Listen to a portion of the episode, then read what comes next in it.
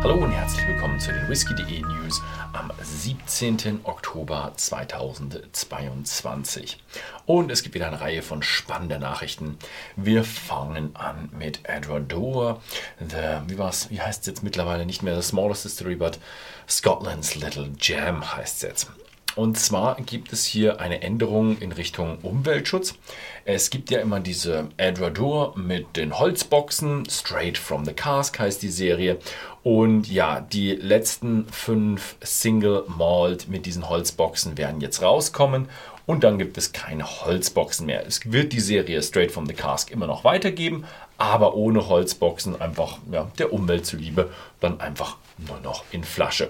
Ähm, ja, es werden fünf Single Malts sein mit 12 bis 14 Jahren Reifung in Ex-Süßwein, Ex-Rotwein und Ex-Weißweinfässern.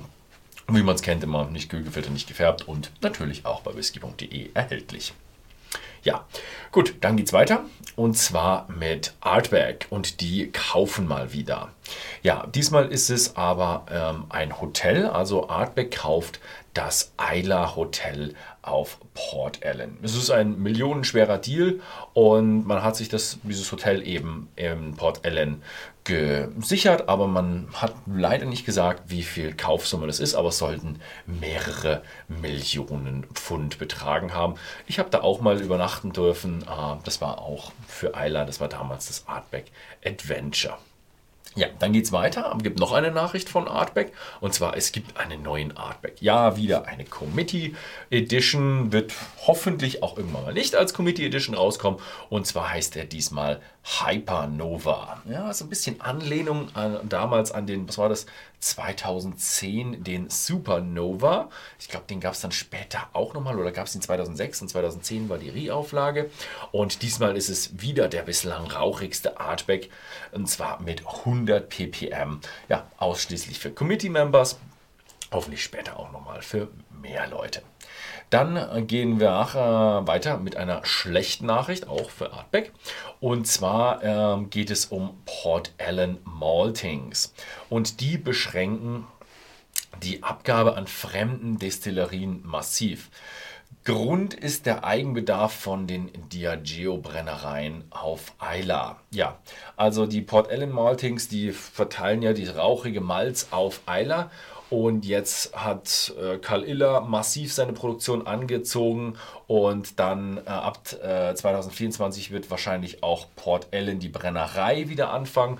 Und äh, deswegen haben sie gesagt, okay, ab 2023 äh, wird nur sehr, sehr eingeschränkt geliefert an fremde Brennereien und ab 2024 wahrscheinlich gar nicht mehr. Es ist ziemlich schwierig äh, vor allem für die anderen Brennereien, da andere Brennereien da, es sehr schwierig ist, dieses Malz auch noch in, auf dem Festland zu bekommen. Malz zu bekommen ist eh relativ schwierig.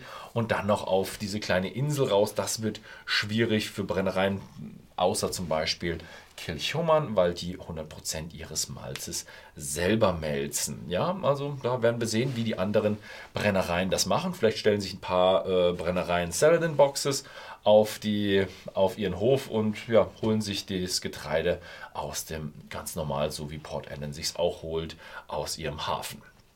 Ja, wir werden sehen, was da passieren wird.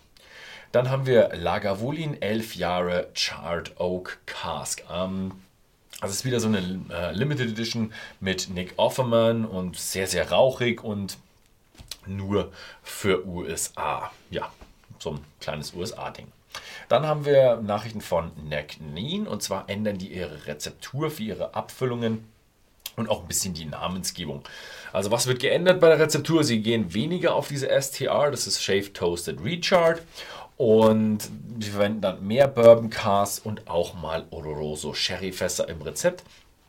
Und um diesen, diese Veränderung ja, reinzunehmen, machen sie jetzt nicht nur numerische, also nur mit Nummern die Batches, sondern sie nehmen jetzt auch ein kodiertes System mit äh, ja, Buchstaben mit rein. Und die neuesten Batches werden dann ab Dezember irgendwann kommen. Gut. Dann geht es weiter mit Bruichladi und zwar ihre Octomore-Marke und Octomore 13 in, den, äh, in drei Varianten kommen sie jetzt erstmal raus. Wie gewohnt, Fassstärke sind alle fünf Jahre gereift diesmal, ohne Kälte, Kältefiltrierung, ohne Farbstoff und wer es genauer wissen will, der schaut einfach mal bei whisky.de vorbei. Dann haben wir noch eine Nachricht von Shivas, der Blendmarke, und zwar der Royal Salute Forces of Nature 53 Jahre kommt raus. 21 Stück werden abgefüllt, also limitierte Auflage. Und ja, es ist so, soll so eine neue Serie werden. Es ist 41,4 Prozent. Ich weiß nicht, ob das Fassstärke ist. Bei 53 Jahren könnte das gut sein, dass das Fassstärke ist. Und äh, sie haben einen Preis von circa 93.000 Euro. Also puh, wahnsinnig teures, extrem seltenes Ding von Shivas. Dann gucken wir rüber nach Irland und zwar zu Jameson und die bringen was raus und zwar was wirklich Interessantes und zwar einen neuen Single Pot Still aus gemälzter und ungemälzter Gerste. Ja, das dürfen die ihren.